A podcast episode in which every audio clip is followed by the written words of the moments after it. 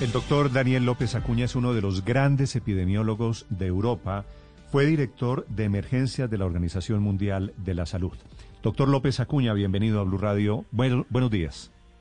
Muy buenos días, ¿qué tal? Buenas tardes para usted. Gracias por atender esta entrevista. ¿Qué está pasando, doctor López Acuña, hoy en Europa, ahora que están aumentando nuevamente las restricciones por este rebrote del COVID? Quiero señalar eh, la pandemia en, Europa en, los últimos días y especialmente en las últimas dos semanas se ha visto era notable. Esto no es en uno o dos países, esto está ocurriendo en prácticamente toda la Europa occidental. Ha crecido mucho en Francia, en Bélgica, en los Países Bajos, ha aumentado notablemente en el Reino Unido, ya había aumentado en España y sigue en aumento pero en estos momentos incluso Bélgica o los Países Bajos tienen una incidencia acumulada de 14 días dos a tres veces mayor que la que tienen Francia o España o el Reino Unido.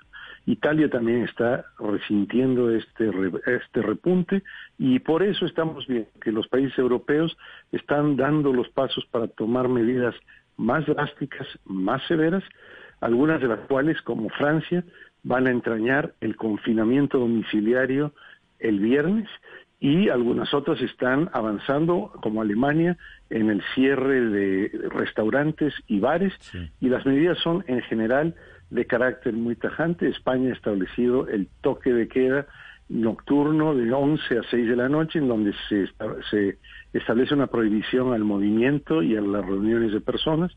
Y bueno, de una manera u otra no tenemos más remedio en estos momentos en Europa que avanzar en estas medidas más drásticas sin bajar la guardia de las acciones sanitarias necesarias para, para reducir la enfermedad. Doctor López, estas medidas que se están tomando, que además tienen diferentes tiempos, más extensa la emergencia para ustedes, para los españoles, aparentemente menor para los franceses y limitada para los italianos, ¿estas medidas en qué se diferencian de las de la primera ola de la pandemia? Bueno, primero señalar que la declaración de los estados de emergencia o de alarma o de, o de calamidad, como le llaman en Portugal, eh, es simplemente el mecanismo jurídico para poder establecer las medidas de salud pública que son necesarias.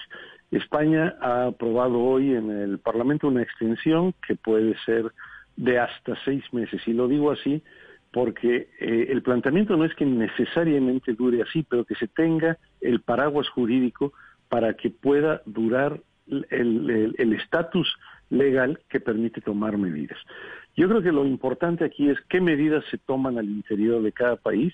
Yo siempre he señalado que los estados de alarma no tienen que durar un día más de lo necesario, pero tampoco un día menos de lo necesario, que hay que tenerlos eh, durante la duración pertinente para tomar las medidas apropiadas.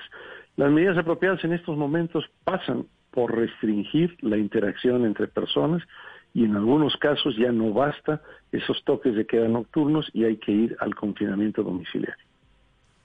Señor López, le pregunto desde Londres, quisiera saber qué evaluación tienen ustedes de cuáles son las medidas que efectivamente eh, producen efecto de, frenar la expansión, la propagación del virus, porque aquí en el caso del Reino Unido, eh, por ejemplo, se, cierra a una determinada hora las, eh, los bares, pero dicen qué diferencia hay entre cerrarlos a las 6 de la tarde, a las 8 de la tarde o a las 12 de la noche. ¿Qué evaluación hacen ustedes de eso, de esas medidas? En estos momentos la, evidencia o las pruebas científicas que tenemos es que cuando hemos aplicado el confinamiento total, hay una caída drástica de la curva de incidencia y del índice de transmisión. Así, por ejemplo, lo observamos en España, 15 días después de introducir el estado de alarma en marzo, empezó el descenso del índice de transmisión y de la curva. En las medidas parciales de toques de queda o de confinamientos perimetrales bueno, son medidas que se están avanzando ante un virus nuevo y tenemos todavía que evaluar en qué proporción reducen los contagios. Nunca los van a reducir igual que el confinamiento total, pero también van a preservar ciertas actividades económicas. Entonces, yo creo que ante una situación en la que estamos con tendencias en ascenso para la, eh, evolución de la epidemia, pues lo que tenemos es que eh, considerar que las medidas hay que irlas tomando con toda la amplitud necesaria para generar el máximo de detención de la transmisión.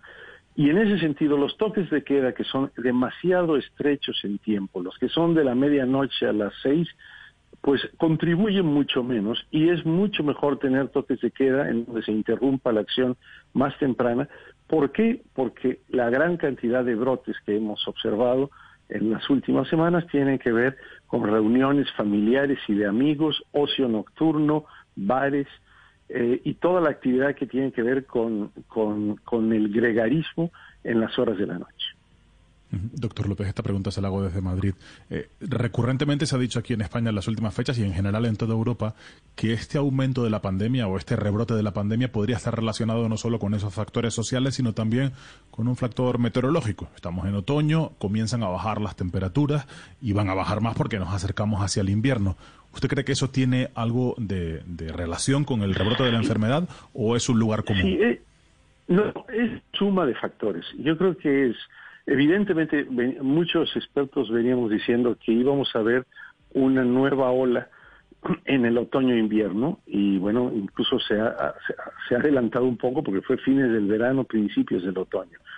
Esto ocurre porque las temperaturas bajan, la gente se concentra más en interiores, en espacios menos ventilados. No es solamente el factor climático, sino son las conductas sociales ligadas al factor climático y no es únicamente la meteorología, sino eh, pues es el, el conjunto de interacciones de las personas en distintas condiciones meteorológicas.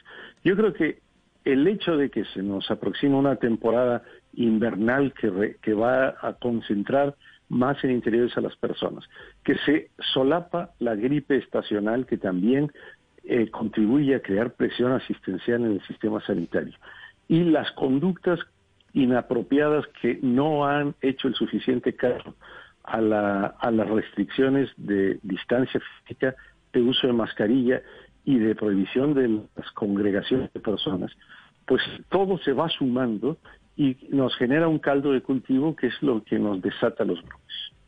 Claro, de hecho en Colombia no tenemos invierno, pero sí tenemos una fuerte temporada de lluvias y estamos entrando y estamos ante un posible fenómeno de la niña, lo cual además coincide con esta época de la influenza o de la temporada de H1N1. Eh, ¿Cree usted que la suma de todas estas cosas ahora, cuando el coronavirus se le añade el H1N1, puede terminar por multiplicar los, los fallecimientos en los casos de neumonía?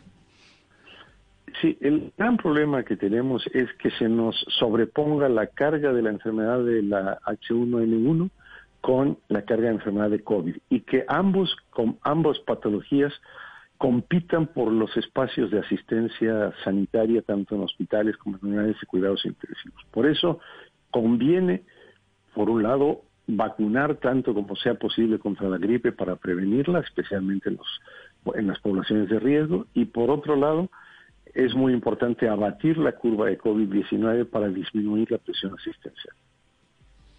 Es el doctor Daniel López Acuña, repito, uno de los grandes epidemiólogos de Europa, fue director general de emergencias de la Organización Mundial de la Salud, analizando el fenómeno del COVID y del rebrote.